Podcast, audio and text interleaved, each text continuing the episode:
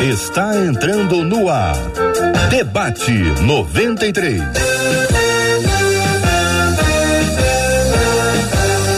Realização 93 FM. Um oferecimento Pleno News. Notícias de verdade.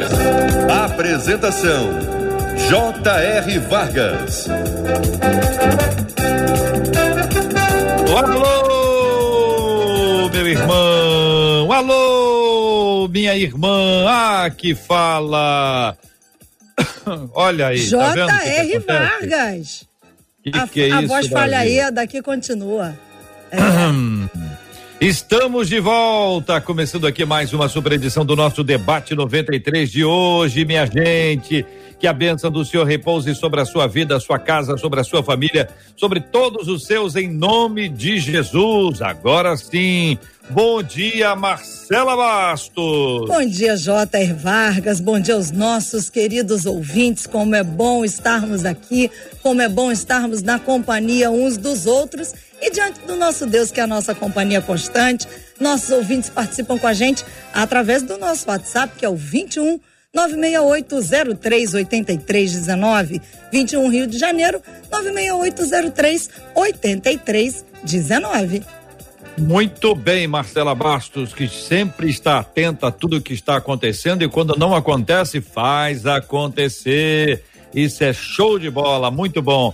Marcela, hoje estamos transmitindo com imagens também para o nosso ouvinte acompanhar, aqueles que quiserem acompanhar com imagens, além de estarmos no rádio 93,3, no aplicativo app da 93 FM. Estamos com, transmitindo com imagens também por aqui, ó. Aqui, ó, quem está com a gente aqui no site rádio93.com.br. Bom dia, Deus abençoe. Bom dia para quem está acompanhando a gente na página do Facebook, é o Facebook da 93 FM. Só procurar, vai encontrar com a gente lá, com a transmissão ao vivo, a nossa live acontecendo.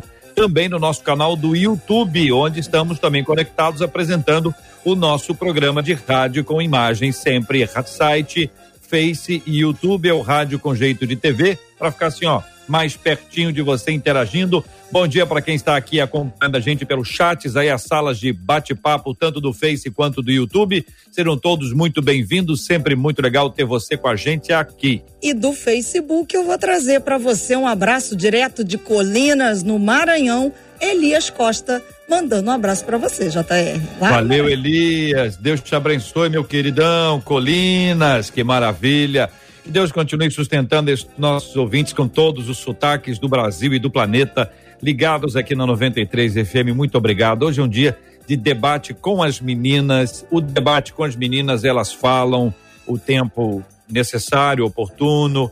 E também temos a fala das, dos nossos meninos que querem interagir. E hoje temos uma novidade que nós vamos lembrar hoje para quem não estava acompanhando, para quem estava acompanhando ontem, para quem não esteve acompanhando a gente ontem, vamos informar. Vamos abrir primeiras telas e conhecer as meninas que estão no debate de hoje. As meninas chegando, doutora Verônica Oliveira, a pastora Nadiege Macário e a nossa querida Jussara Quieregato, todas três preparadas e digo, vocês precisam estar preparadas, meninas, mas ele, ele vai dizer por quê.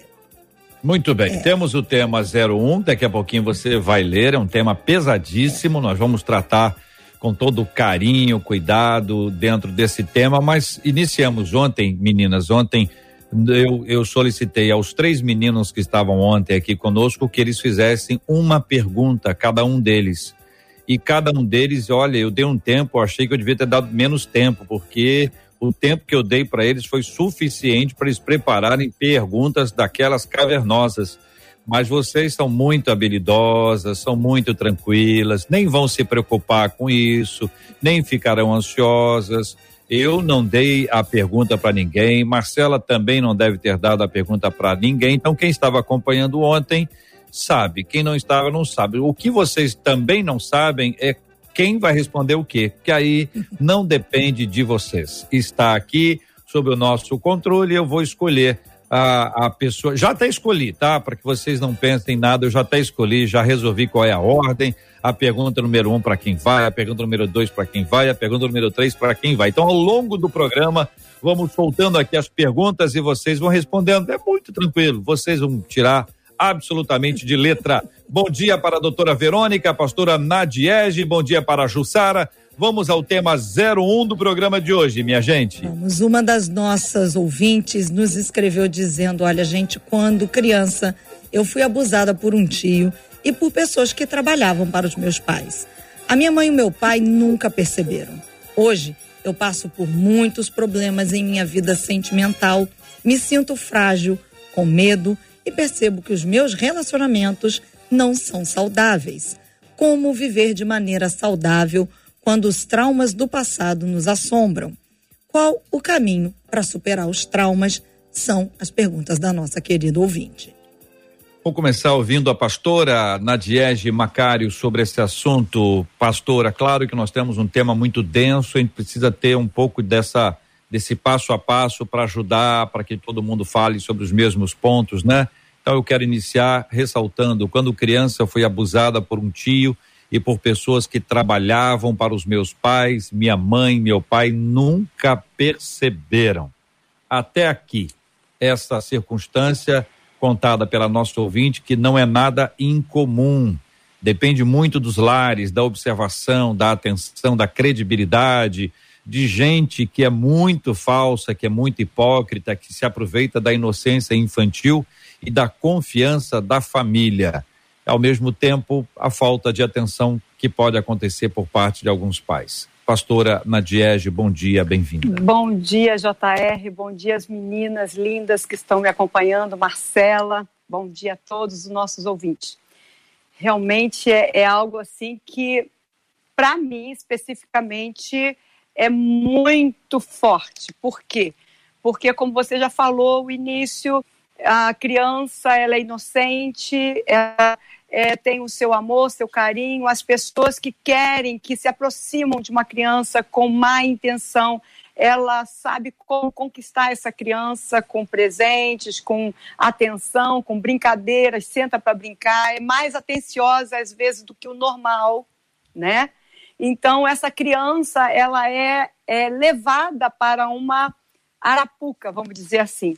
E infelizmente acontece porque os pais eles não porque eles queiram, claro, mas muitos pais estão trabalhando e deixa com alguém de confiança, deixa com um, um tio, deixa com um irmão mais velho, deixa com alguém e essa pessoa acaba é, fazendo isso. Acredito eu que muitas vezes uma pessoa também que faz isso com uma criança também no passado já passou por essa situação e não foi restaurado, não foi tratado. Mas é um, é um problema sério que a gente encontra hoje nas, nas famílias e a gente precisa dar realmente uma atenção maior. Papai e mamãe precisa dar uma atenção muito maior para o seu filho hoje, mais do que antigamente, porque a coisa está muito feia, muito complicada mesmo.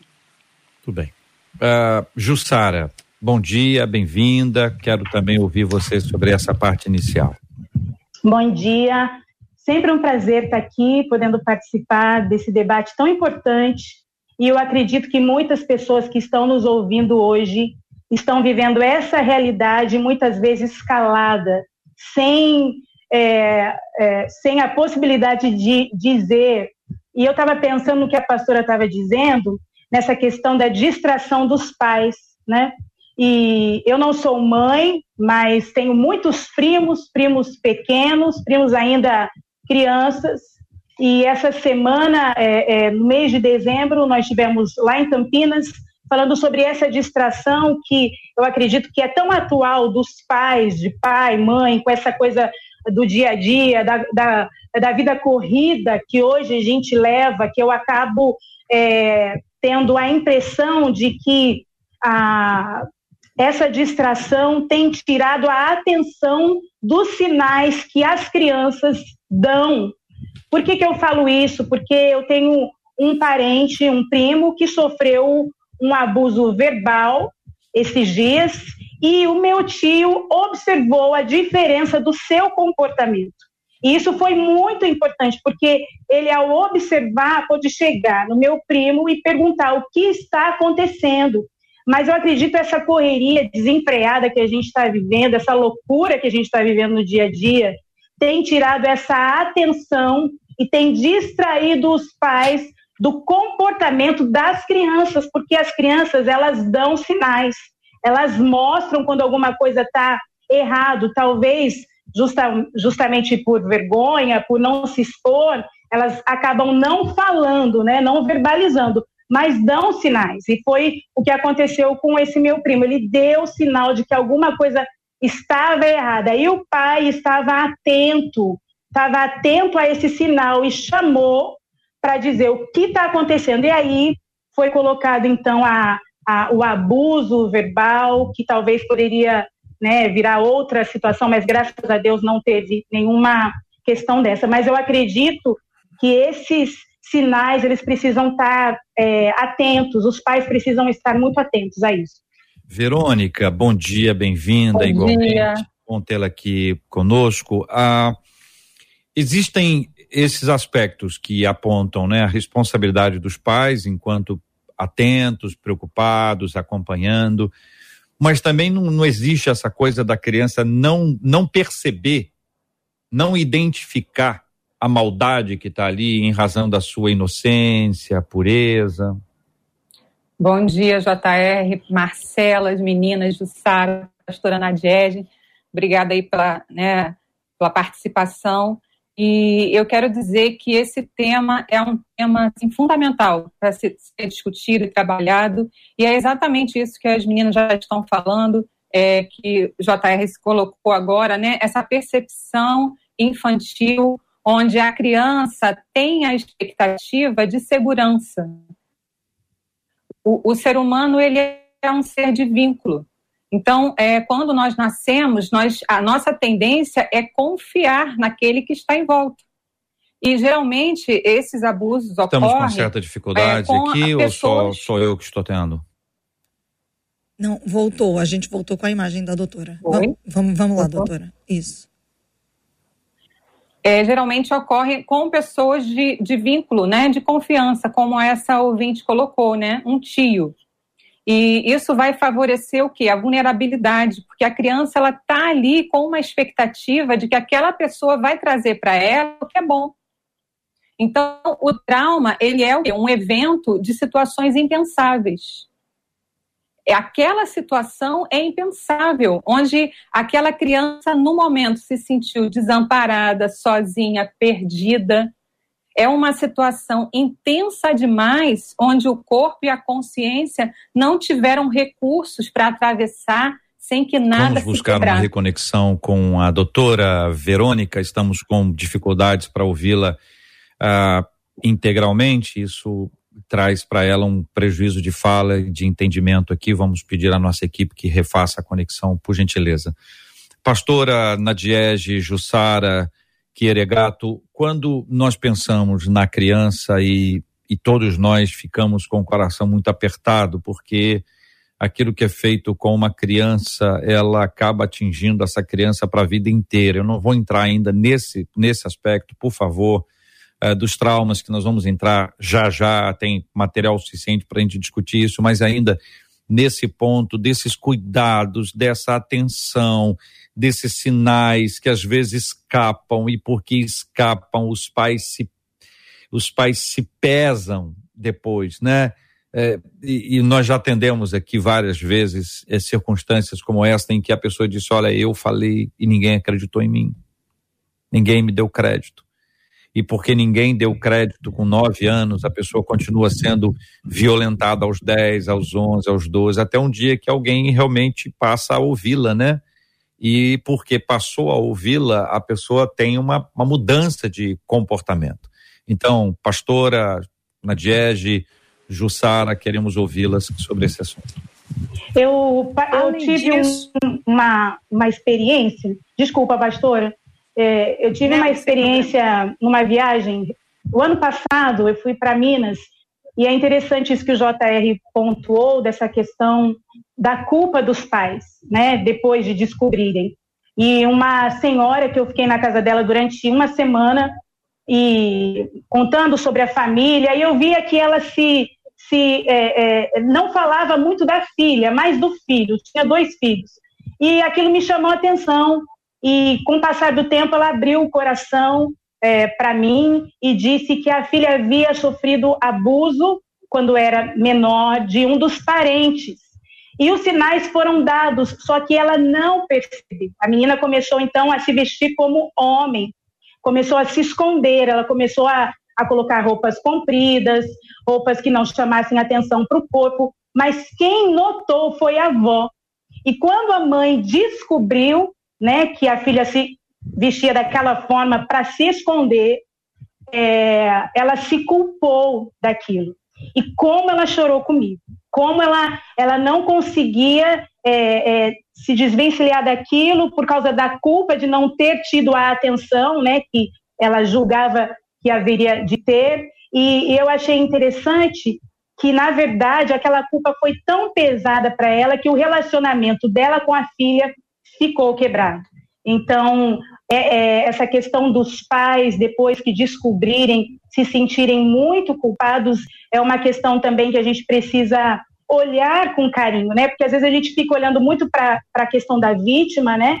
Da criança ou de quem foi é, é, a pessoa que teve a questão do abuso, mas a gente esquece, né? O JR pontuou isso logo no início, que às vezes acaba escapando esse olhar do pai e que acaba, ele acaba, os pais acabam ficando é, culpados, se sentindo culpados por algo, e isso machuca e pode levar também um bom tempo para essa, essa restauração. Ou ainda, JR, é, alguns casos acontecem, por exemplo, de uma criança de 4, 5 anos está passando por essa situação, não comentar com os pais porque é uma criança, mas porque também está sendo ameaçada por aquele que está abusando.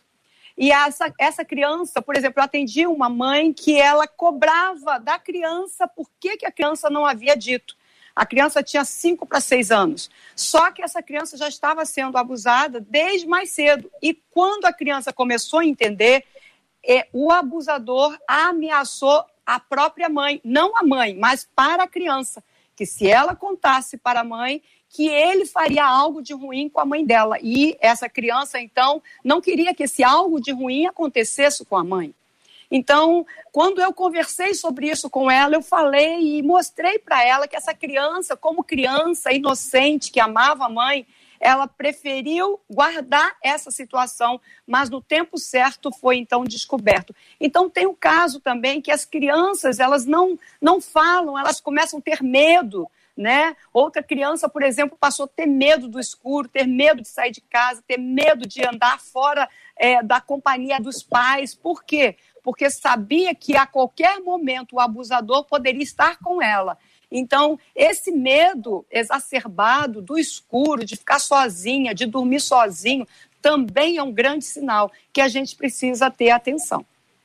Verônica, quando nós tivemos a dificuldade de conexão, você estava é, com, concluindo o seu raciocínio quanto àquele outro ponto, e na sequência eu acrescentei essa reação depois complexa dos pais ou dos responsáveis que não perceberam ou que não não atentaram ou que não ouviram a fala eh, dos, das pessoas violentadas e agora se responsabilizam, né? Daqui a pouco a gente vai entrar no impacto que isso gera para a pessoa violentada, mas agora especificamente nesse ponto, doutora Verônica. Então, essa, essa criança, ela tem a percepção de que se ela falar vai acontecer algo, né? Ela se permite é, é, guardar esse segredo porque ela entende que isso vai desfavorecer a família, vai trazer algum problema para a mãe, a mãe vai brigar com ela porque ela se vê responsável por isso. Em geral, ela se percebe como causadora daquilo também. Infelizmente, a grande maioria das vezes. Então essa pessoa, ela se fecha, essa criança se fecha. E a família, se for uma família que no momento tiver com algum tipo de problema também, que não está sensível, não está observando aquele, aquela variação de comportamento da criança, em que ela é, de repente é, tem interrupções no sono, na alimentação, no temperamento. Então são mudanças bastante sutis e que acabam não sendo vistos pela família, não sendo percebidos pela família. Então, é, não significa com isso que a família é negligente, é porque de, dentro daquele aspecto, dentro daquela circunstância, é, não foi possível detectar. Então, são sinais bastante sutis, né? Em que a variação de comportamento, a variação é, da alimentação, do sono, do temperamento, isso tudo são aspectos que os pais podem ficar em alerta. Mas, em geral, a criança vai guardar segredo. Por que, que ela guarda segredo? Porque ela se sente responsável por aquela situação difícil que acometeu ela. Muito bem, a gente chega agora nessa outra parte. Ah, quero abrir aqui para as perguntas dos nossos ouvintes e falas dos nossos ouvintes, seja pelo WhatsApp, que é muito importante, que são assuntos muito, muito particulares. Então não se exponha, não exponha uma pessoa pelo Face, pelo YouTube, nas salas de conversa, faz diretamente pelo WhatsApp, que a gente preserva isso. 21 96803 8319 21 96803 8319. Pelo WhatsApp, uma das nossas ouvintes conta: gente, eu tinha oito anos e o meu padrasto tentou abusar de mim. Ele não conseguiu chegar às vias de fato, mas eu fiquei muito traumatizada, diz ela. Demorei a namorar porque eu tinha medo dos meninos e a minha mãe acreditou no meu padrasto. Quando eu contei, ela me chamou de mentirosa. Até hoje, eu trago esse trauma. Às vezes vem à minha mente e não consigo me libertar. Ela continua: sou casada, tenho três filhos, mas é muito difícil para mim até hoje. E depois ela continua: mais difícil ainda, porque ainda hoje a minha mãe é casada com ele. Verônica, vamos começar a tratar a questão dos traumas que, ah, como este, são apresentados uhum. pelas pessoas envolvidas. Por favor. Então, é, eventos que tiveram a, a agressão, né, o impacto da agressão de outro ser humano, tem um potencial mais danoso do que qualquer outro trauma. Por exemplo, uma pessoa que teve um trauma de um ataque de um animal, de um acidente de carro, é mais fácil ela se recuperar desse tipo de trauma do que um trauma de caráter relacional. Por que isso? Porque se constrói nesse momento um senso de traição com a própria espécie. É como se a qualquer momento aquela pessoa, meu semelhante, fosse também me trair. Então eu acabo ficando com um sentimento de insegurança, que o que nós temos de segurança a não ser relacionamentos. Então, nós, é, é, o ser humano é um ser relacional, é um ser que ele se autorregula na interação com o outro. Então, quando esse senso relacional é destruído, ou seja, eu não tenho mais confiança no outro, e nesse caso, parte da confiança não só da pessoa que abusou, mas também de uma mãe que não validou, então, é nesse momento que é feito um registro na mente dessa pessoa e ela passa a reger tanto os comportamentos, as emoções, a construção de pensamento, todo o entorno dela passa a ser regido por esse trauma, por essa visão que ela adquiriu de mundo, das pessoas, de si. Então, essa sensação de vulnerabilidade em que a qualquer momento eu posso ser traída por quem está à minha volta. Isso enfraquece o relacionamento, enfraquece a pessoa na área profissional, na área até espiritual, em que ela tem dificuldade de ter conexões com as pessoas da própria igreja. É como se ela tivesse em alerta o tempo todo. Então, uhum. essas experiências elegem nela se ela vai lutar, se ela vai fugir ou se ela vai congelar. Aquele sistema de luta ou fuga está ligado, está acionado o tempo todo. E justamente referindo o que? A pessoas. Pastora, Jussara.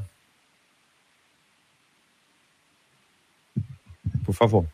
É um lugar seguro, né? É um lugar seguro. Era para ser um lugar seguro, né? A mãe, o padrasto, que talvez re representaria a figura do pai, e a pessoa perde esse lugar seguro. E a pessoa não tem mais ali aonde se sentir protegida, perde a proteção. E aí é onde fica a fragilidade, né? É, ontem eu perguntei para o meu esposo, porque ele também sofreu esse tipo de abuso quando era criança, e eu perguntei para ele é, algumas sensações, né? E ele disse que uma das questões é que a criança se sente culpada. E, e isso é muito sério, né? Porque ela acaba se sentindo responsável por aquilo, mesmo não entendendo muita coisa.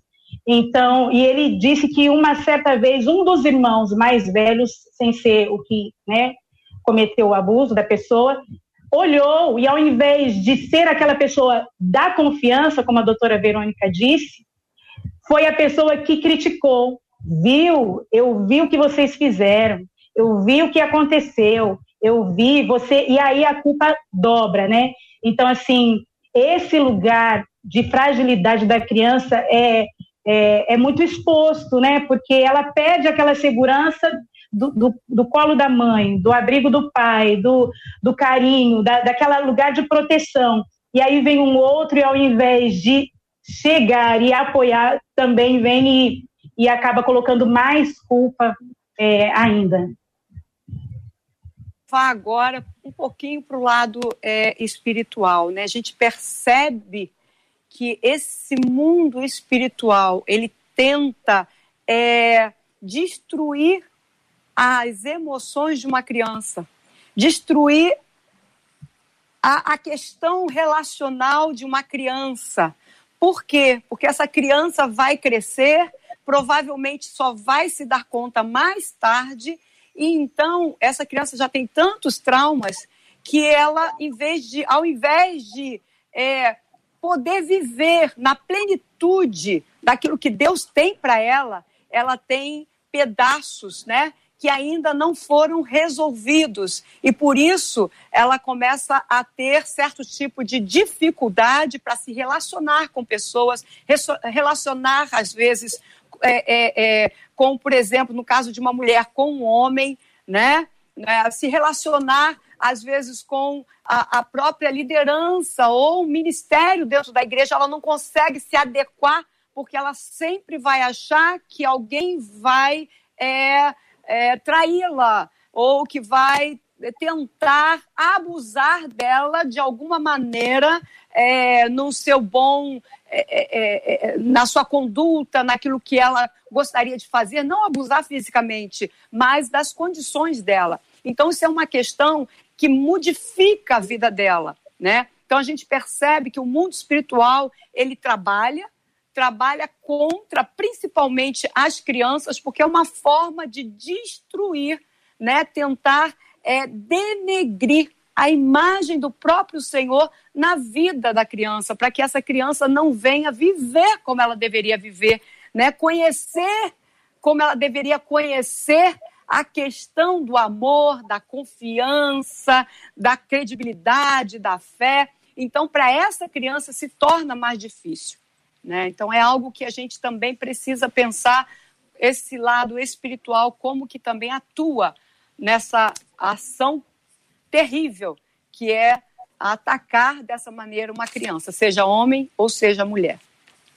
A nossa ouvinte, quando encaminha o seu assunto, ela diz assim: olha, ah, me sinto frágil, com medo, percebo que os meus relacionamentos, eles não são relacionamentos saudáveis. Percebe porque eles não são ou é a percepção que ela tem, que embora seja saudável, na perspectiva dela não é, porque a perspectiva dela está contaminada.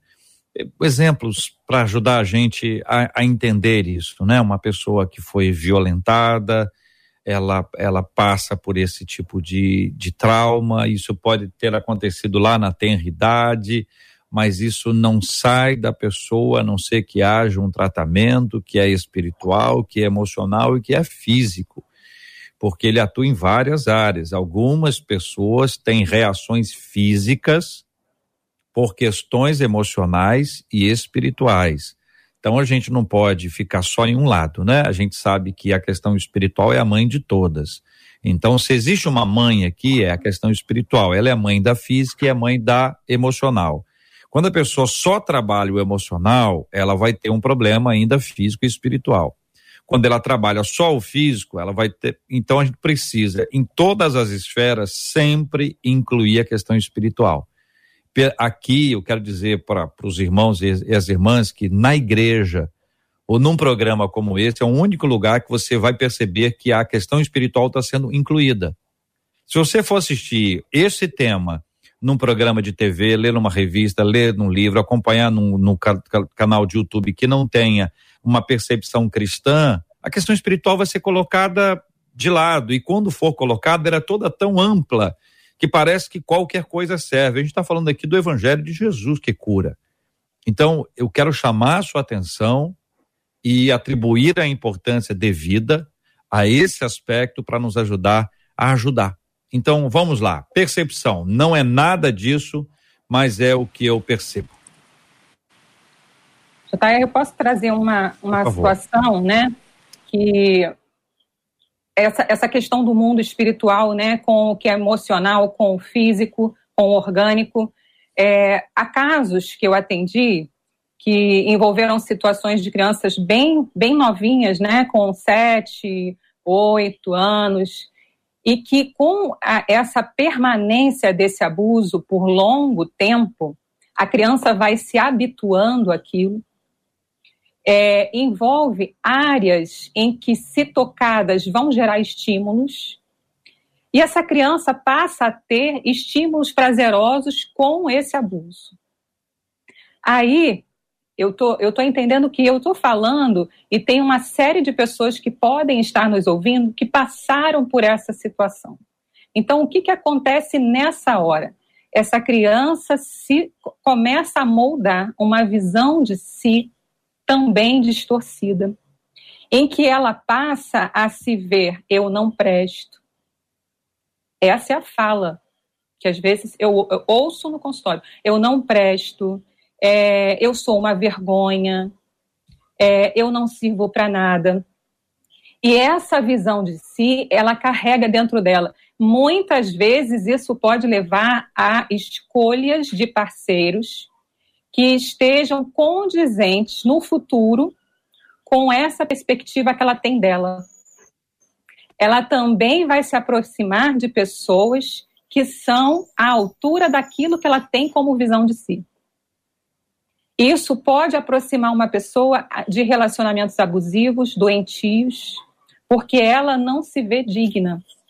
Ela se vê também uma pessoa, muitas vezes ela fala, eu sou suja, tem algo dentro de mim que é sujo, porque ela se culpa naquele conflito em que houve um momento em que ela sentiu prazer naquilo ali.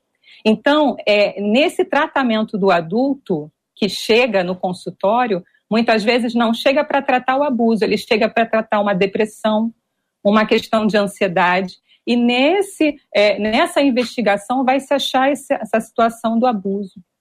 E nesse momento é necessário fazer essa separação de responsabilidade. Quem era o responsável ali? Quem foi o culpado ali? Quem é que tinha a visão, a ciência de uma pessoa adulta? Então, esse, essa divisão de responsabilidade e o quanto a criança foi persuadida a estar ali, o quanto ela não tinha é, ferramentas psíquicas para discernir o que era errado, o que era certo, o que era bom, o que era ruim. Então, é, é nessa hora que esse adulto vai ressignificar esse trauma, vai ressignificar essa história e, inclusive, vai ressignificar a visão que ele tem de si. Uhum. Muitas mulheres que estão na prostituição tem um fundo ali de abuso, em que foi printado na mente delas que elas eram essa pessoa que não presta, não mereço ser amada, eu sou uma vergonha, eu sou insignificante. E é assim que a pessoa segue a vida adulta com essa mentalidade. Então, a Bíblia fala: se Cristo vos libertar, verdadeiramente sereis livres. Aqui nós estamos falando da liberação, da libertação de um cárcere mental que proporciona um cárcere espiritual. Então, é, é, essa, essa moça, ela pode sim ter a visão distorcida, é, em que ela enxerga um relacionamento que pode ser bom para ela, ela pode ter uma visão de que não é bom, ela pode estar projetando sobre essa pessoa as dores dos traumas, né, a visão que ela tem, é, que ela construiu com esse trauma, como também ela pode ter feito uma escolha mediante a visão que ela tem de si e mediante o que ela acredita merecer de relacionamento. E o nosso foco aqui, pastora, tá sendo, está sendo a questão da violência sexual. que esse que é o nosso ponto aqui hoje, para a gente não sair disso e andar por outras, outras, outras linhas, né? Porque essa linha já é assim pesada demais e ela atinge tanto a meninos quanto a meninas, né? A gente tem um foco aqui na, na menina, porque quem encaminhou foi a menina, mas outros tantos exemplos de meninos que foram abusados com várias consequências, com grandes dificuldades de autoaceitação, de relacionamento com a pessoa do outro sexo. Outro sexo. Curiosamente, há um processo de inverso, né? Existe uma necessidade de atenção em muitas ocasiões, pessoas são carentes emocionais e a carência tem conexão com esse tipo de coisa, enfim, pastora. Eu percebo nessa fala, né, e nessa situação que as pessoas é, é, passam e também por algumas que a gente acolhe para aconselhar e para acompanhar com palavra, com oração. Eu percebo uma coisa, percebi durante, durante esse tempo que eu tenho aconselhado, é que a identidade dessas pessoas, essa identidade, ela ficou deformada. Então, uma identidade deformada vai levar a uma vida deformada emocionalmente, espiritualmente, fisicamente, enfim. E eu percebo, então, que seria uma identidade. No caso, a identidade seria a consciência que ela própria tem dela. Né? A identidade ela está associada a uma realidade daquilo que ela vive. Então, essa identidade ela fica desfocada, necessitando ser restaurada. E é interessante que a palavra diz que a nossa identidade está em Cristo. Por que, que eu estou falando isso? Porque ah, trabalhando com essas pessoas, eu percebi que quando eu levo essas pessoas para entenderem quem elas são em Cristo, o que Cristo realmente fez por elas, não só esse trabalho espiritual, mas junto com o acompanhamento emocional e no paralelo com todo o corpo, como eu falei antes, na plenitude, eu percebo que essas pessoas começam a entender esse processo do amor de Deus e há um momento de, de um reconhecimento interno tão intenso que parece que aquela dor vem para fora como um gemido, como um algo que rasga dentro delas. Então, nessa hora a gente vai mostrando dentro da palavra que ela está em Cristo, que ela está no amor de Cristo, que ela está é, é, sendo é, curada por Cristo. Então, que Cristo está com ela que a importância da identidade dela ser restaurada para que ela esteja, então, é, plena naquilo que o Senhor tem para ela. O que eu percebo nessa área, voltando para a parte espiritual, né? É que essas pessoas realmente elas perdem a noção de quem são, elas perdem verdadeiramente a, a, a identidade espiritual e também de caráter delas. Então, realmente há uma necessidade de nós acompanharmos não só espiritualmente, mas também na área é, psicológica, na terapia e etc. Nesse processo, gente, qual é o caminho, né? Vocês já deram vários passos aqui fundamentais e aí eu pergunto, qual é o caminho para superar os traumas? É a pergunta que faz a nossa ouvinte. Então, eu eu recebo a pergunta dela como aquela per pergunta em meio a lágrimas, em meio às dores. Não é de gente que quer curtir o problema, não é gente que quer permanecer ali, é gente que está dizendo: olha, qual o caminho para superar esses traumas, né? Para deixar esses traumas para trás. E aí ah, eu quero ouvir vocês eh, ajudando a gente assim, com essa clareza e essa, essa maneira pragmática de ver a vida que ajuda todo o processo. Por favor, meninas. Então, né? Posso começar, JR, trazendo um pouco dessa. A primeira questão que eu diria para essa pessoa, para pessoas que, que viveram uma história é, de abuso, de trauma, é aceitar que houve isso na sua vida. Parece incoerente, parece algo assim que é pesado demais, mas a primeira coisa que a gente precisa fazer para se despedir de um trauma é aceitar que ele aconteceu. Onde eu estou nesse momento na minha vida? A minha história foi essa.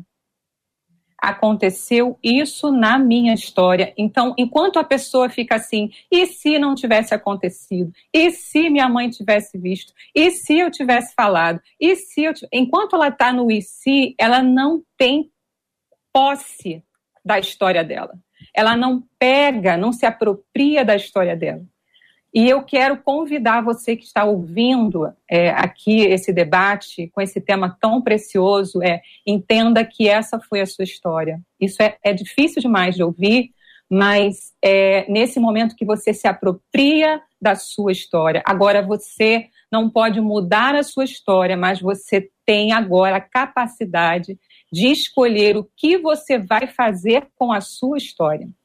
Mediante a isso, você cresce.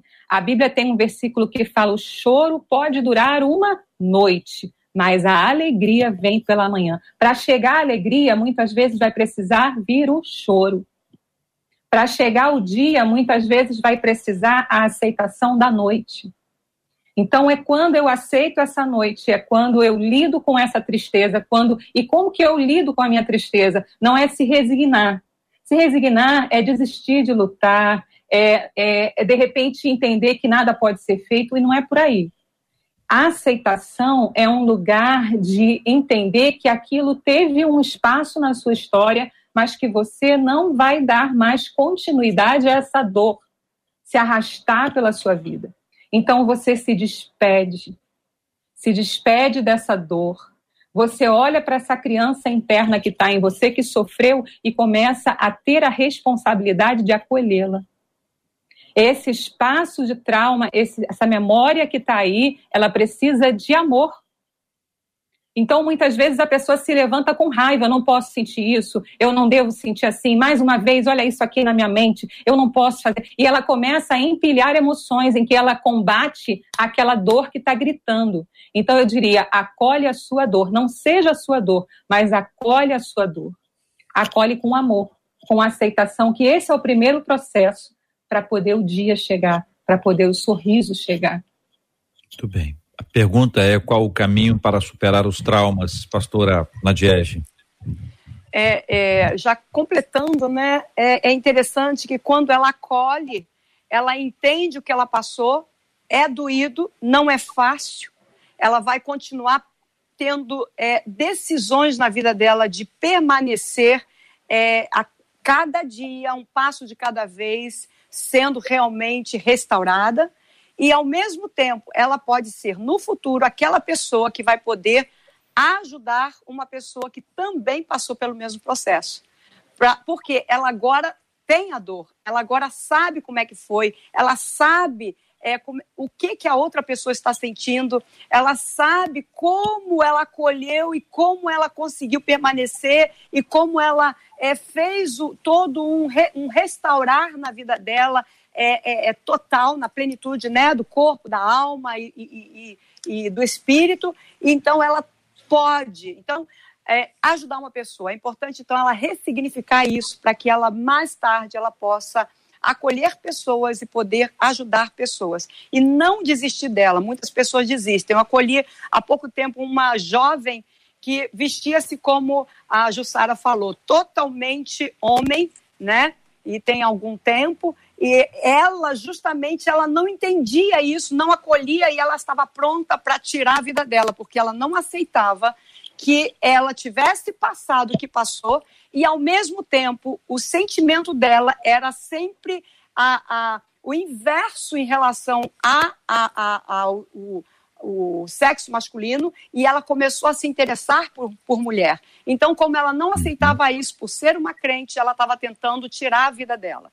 Então, nós tivemos todo um processo, mostrar para ela e ouvi-la de tal forma que ela hoje é uma bênção no lugar que ela ministra e está, né? Como uma jovem que ela é. Então, a gente precisa realmente é, é, mudar essa perspectiva da, daquilo que aconteceu para que no futuro nós possamos, de alguma maneira, essa pessoa que sofreu isso possa, de alguma maneira, ajudar aquela que está sofrendo ou que já passou por isso. Jussara, querida. Ai, gente, a, a doutora Verônica falou uma palavra que eu tenho amado, que é lugar. Lugar. nós temos um lugar. E eu amo a canção que diz: Esse lugar é no Senhor. E pensando sobre esse lugar, eu pensei na desobediência do homem, né? Que nos tirou desse lugar de paz, de tranquilidade, de segurança. E a desobediência levou a gente para esse lugar de confusão que a gente vive hoje. Mas eu queria dizer para nosso ouvinte que esse lugar está à sua disposição e esse lugar é no Senhor. Esse lugar está em, está em Cristo Jesus e todos nós um dia fomos feridos em alguma área, seja ela o abuso de outras formas, né, emocionais, mas acredito que um dos nossos maiores inimigos somos nós mesmos, muitas vezes, né? É a nossa mente que não quer sair desse lugar. Eu me lembro de um livro que eu li ou uma história que eu ouvi que um dos pastores aconselhando uma senhora no gabinete, ela chegou e ela começou a contar, mas pastor, é, a minha a vida foi assim e aconteceu isso e o pastor fez uma pergunta para ela. Ele disse, mas a sua vida? Não, pastor, essa é a minha vida. Ele disse, não, essa é a sua história. A sua vida é regozijo, alegria, paz, segurança, Cristo. Eu sei que não é tão simples, né? Às vezes a gente fala assim, é, eu não nunca sofri um tipo de abuso como esse, né? Minhas minhas questões foram outras, mas que eu também precisei voltar a esse lugar. E foi uma decisão minha, uma escolha minha, uma ação minha, uma mudança que eu precisei fazer, né? E eu acredito que pelo fato dela estar é, trazendo isso para nós, já é uma ação, né? Já é um passo e já é algo querendo querendo deixar para trás esse lugar de tristeza, de pesar, de angústia e partir por um, por um novo lugar, né? Que, que é no Senhor. Esse lugar está no Senhor. A gente fecha esse tema com esperança, ouvinte. É assim que a gente vive.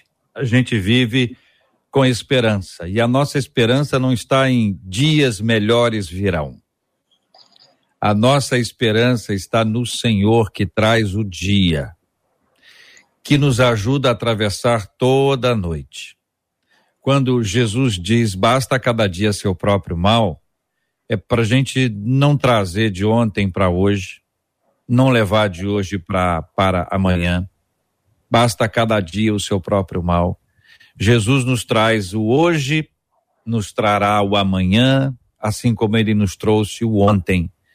É lindo imaginar que nós acordamos hoje e o sol já estava é, por aí ou estava vindo.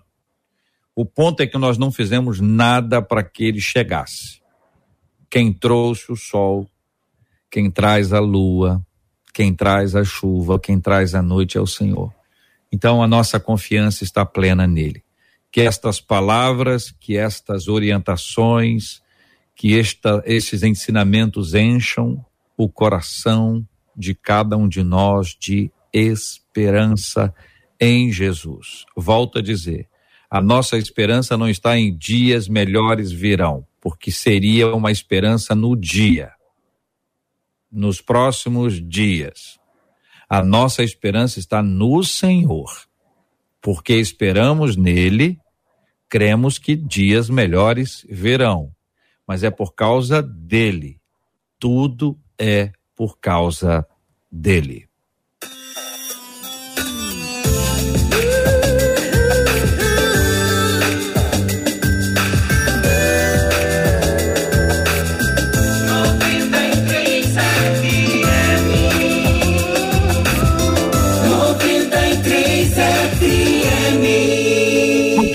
Nosso debate 93 de hoje, recebendo o pastor Anadiege Macário, doutora Verônica Oliveira, Jussara Chieregato, como é bom falar, Chieregato.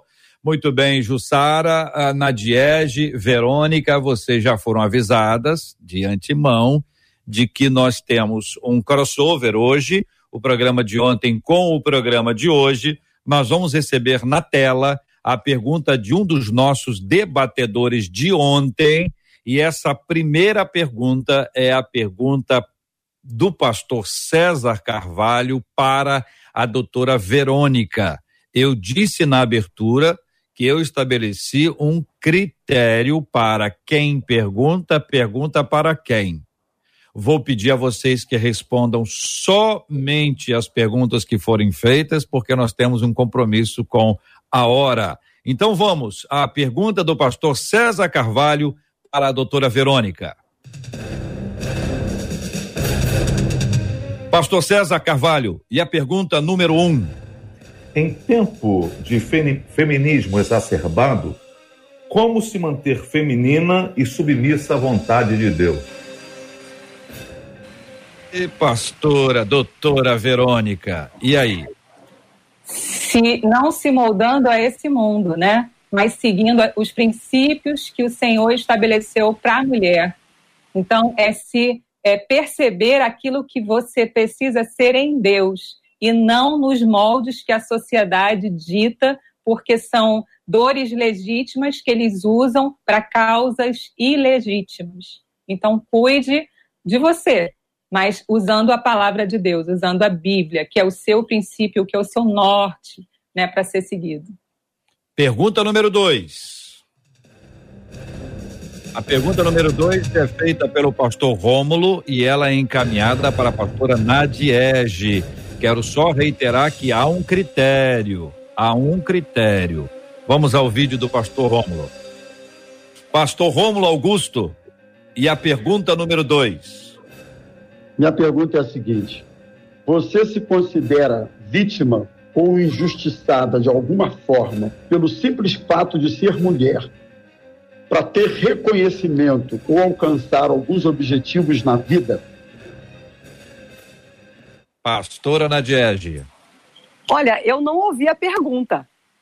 Ah, isso é muito bom. Não ouvir a pergunta não, é Eu não ouvi a bom. pergunta nem da, da doutora que fizeram para ela, nem certo. a pergunta que fizeram para mim. Então, eu vou para a pergunta número 3, enquanto vou pedir ajuda da produção para transcrever a pergunta porque se não existir possibilidade da pastora ouvir, nós vamos fazer a pergunta de forma oral para ela, então basta a transcrição. Vamos à pergunta número 3, então. Podemos, Marcela? Podemos? Pergunta número 3. Para quem será? Para quem será, Brasil? Para quem será? Jussara, Pastor Tassi Júnior. E a pergunta número 3. A pergunta que eu faço é como achar um equilíbrio e ter um ministério, um chamado de Deus de excelência e ter dentro de casa, como esposa e como mãe, também um papel extraordinário. Olha, o pastor, é na palavra, né? A palavra que dá direção para nós, é a palavra que diz para nós o caminho que a gente deve tomar. A palavra diz sobre a mulher sábia que edifica a sua casa, a palavra de Deus tem respostas para nós, como mães, como esposas, como amigas, como filhas.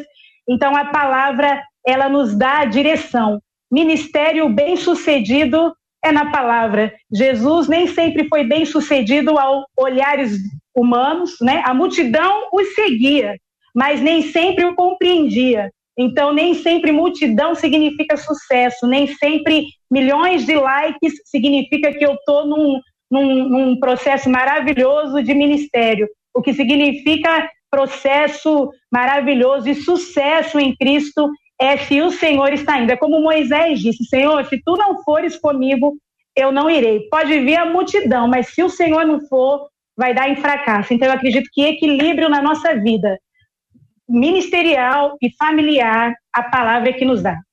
Muito bem. Pastora Nadiege conseguiu ouvir a pergunta número dois? Pareceu que eu estava sem som e eu apertei ali, então o som apareceu para mim. Olha só. Mas tá ótimo, sem problema algum. Vamos então voltar à pergunta número dois. O ouvinte está acompanhando, quem está no Face, no YouTube ou no site está vendo que a gente está reproduzindo a, a imagem do programa de ontem que foi editada exatamente para que a gente pudesse trazer as perguntas aqui nesse crossover. Vamos lá, pergunta número 2 do pastor Rômulo para a pastora Nadiege. Pastor Rômulo Augusto, e a pergunta número 2. Minha pergunta é a seguinte: Você se considera vítima ou injustiçada de alguma forma pelo simples fato de ser mulher, para ter reconhecimento ou alcançar alguns objetivos na vida? Olha, eu ouvi, mas teve alguns breaks, então. Então nós vamos transcrever. Espera um pouquinho. Você vai ouvir inteira, tá. porque esse negócio, negócio tem que ficar claro. É, para responder claro. tudo. Vamos à transcrição da pergunta do pastor Rômulo e para a pastora Nadiege. A abertura de medo está chegando aqui para mim. Você se considera vítima ou injustiçada de alguma forma pelo simples fato de ser mulher para ter reconhecimento ou alcançar algum objetivo na vida? Jamais. É uma coisa, algo que eu sempre falo que eu amei nascer mulher, continuo amando ser mulher, porque o chamado de Deus para minha vida independe se eu sou mulher ou se eu sou homem. Simplesmente a disponibilidade de eu estar realmente vivendo o que o Senhor quer, para que eu viva, porque Ele é o meu Pai amado, Ele me chamou, Ele deu Cristo, nos, me justificou em Cristo Jesus e tem um propósito para minha vida. Então, esse propósito eu estou exercendo, independente se, se eu sou mulher ou homem. Então, eu amei ser vir ao mundo como mulher, continuo amando ser mulher, não me sinto vítima, pelo contrário, me considero uma mulher vitoriosa por estar nele, estar em Cristo Jesus e poder cumprir o chamado. Muito bem, quero agradecer a Marcela, ao Eliezer pela produção, por nos, nos ajudar nesse processo aqui para que a gente pudesse reproduzir. A pastora, o pastor César fez a pergunta para a pastora Verônica porque ela está com uma roupa de bola. Ah, o pastor Rômulo fez para a pastora Nadiege porque ela está com a blusa lisa. E o pastor Tarsis fez para a Jussara porque ela está com quadrados. A ordem foi absolutamente esta, sem nenhuma outra intenção. Afinal, tinha que inventar um critério, um critério conectado às meninas estão aqui no debate 93 de Mas hoje. eu amei a pergunta. Graças a Deus. Sim, Marcela, pois não. Agradecer a Heloísa, que transcreveu aqui para mim, ouvindo ah. e, e, cantando aqui no meu ouvido. E JR, a Fátima Heloísa Monteira, que no Facebook disse assim: parabéns para de, as debatedoras, todas maravilhosas, representaram bem na resposta das perguntas. Mulherada tá aqui dizendo. botando pilha. Gosta de uma pilha, né, Luísa? Né? A Fátima é, Heloísa tá aqui. Ó. Fátima Heloísa, é, gosta de botar a pilhinha, né? Falou, representaram. Um é. Pastora, muito obrigado. Deus abençoe sempre. Querido, eu que agradeço, agradeço a rádio, essa rádio maravilhosa que tem atuado na vida de tantas pessoas, levando a palavra, a Marcela, a todos vocês. Deus continue abençoando, lembrando que nós estamos nele, em Cristo, e somos vitoriosos. Doutora Verônica, muito obrigado, um abraço. Obrigada, JR. Eu que agradeço estar aqui. Eu quero dizer só uma mensagem aqui para quem está nos ouvindo, que é seja maior do que aquilo que te aconteceu. É, em 2 Coríntios fala: quando sou fraco é que sou forte. Você pode ser maior do que aquilo que te aconteceu. Queregato, muito obrigado. Minha mensagem é a seguinte: há um lugar de vitória em meio à guerra. Esse lugar é no Senhor. Esse lugar é no Senhor. Esse lugar é no Senhor. Oh, Beijo. Minha bana, que benção. Graças a Deus, graças a Deus. Muito obrigado às três meninas, muito obrigado à Marcela, à Heloísa que nos ajudou, ao Eliezer, ao nosso time. Trabalhamos com time, é sempre mais fácil e somos melhores quando trabalhamos todos juntos e todos juntos trabalhamos para a glória de Deus. Vamos orar? pedir à pastora que nos conduza nesse tempo de oração, lembrando de tantas pessoas envolvidas com os assuntos que nós tratamos nessa etapa inicial com o tema 01 de hoje, muitos traumas, muitas crises. Vamos orar pedindo a bênção de Deus também, orando pela cura dos enfermos e consola os corações enlutados em nome de Jesus. Pai, nós te agradecemos o dia de hoje, agradecemos as oportunidades, agradecemos, Senhor Deus, esse encontro, Senhor, aqui aonde nós podemos falar, Senhor, daquilo que tu tens para nós.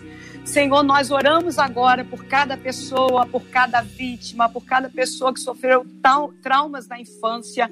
Senhor, que agora são já adultas e aquelas crianças que também já estão passando por isso. Nós oramos por elas, aquelas que já são adultas, que elas sejam curadas, sejam, Senhor, restauradas em Cristo Jesus, sejam fortalecidas, Pai, que elas caminhem na direção daquilo que tu tens para cada uma delas, Senhor e também agora para aquelas crianças que ainda estão passando por isso, Senhor. Em nome de Jesus, nós pedimos a tua intervenção. Senhor, que teu Espírito Santo desperte os pais, em nome de Jesus. Pai, também oramos para aquelas pessoas que estão enfermas nos hospitais, que tu venhas, Senhor Deus, estar com elas, que elas, Senhor, sejam, Senhor Deus, tratadas, curadas, transformadas, Senhor, consoladas, mas que o teu amor as envolva, Senhor, de tal maneira que a cura venha sobre elas. Senhor, aquelas pessoas que estão com Covid, Senhor, estão em casa, as pessoas que estão enfermas, nós Oramos por cada uma delas. Oramos, Senhor Deus, pelo nosso país. Oramos, Senhor Deus, pelos líderes ministeriais nas igrejas. Oramos, Senhor Deus, pela Rádio 93, por aqueles que estão fazendo e realizando, Senhor, esse debate. Senhor, em nome de Jesus, ministrando sobre as suas vidas a tua bênção, Senhor, a vida de cada um, a bênção que tu tens para cada uma delas. Pai, nós te louvamos, nós te agradecemos e oramos também, Senhor, para os ouvintes que estão agora nos ouvindo, Pai, estão ouvindo essa rádio, que eles sejam, Senhor Deus, transformados, que eles sejam impactados, que eles sejam edificados, que eles sejam cheios de Ti, Pai. No nome de Jesus, nós já agradecemos. Amém. Aleluia. Amém. Deus te abençoe. Você acabou de ouvir Debate 93.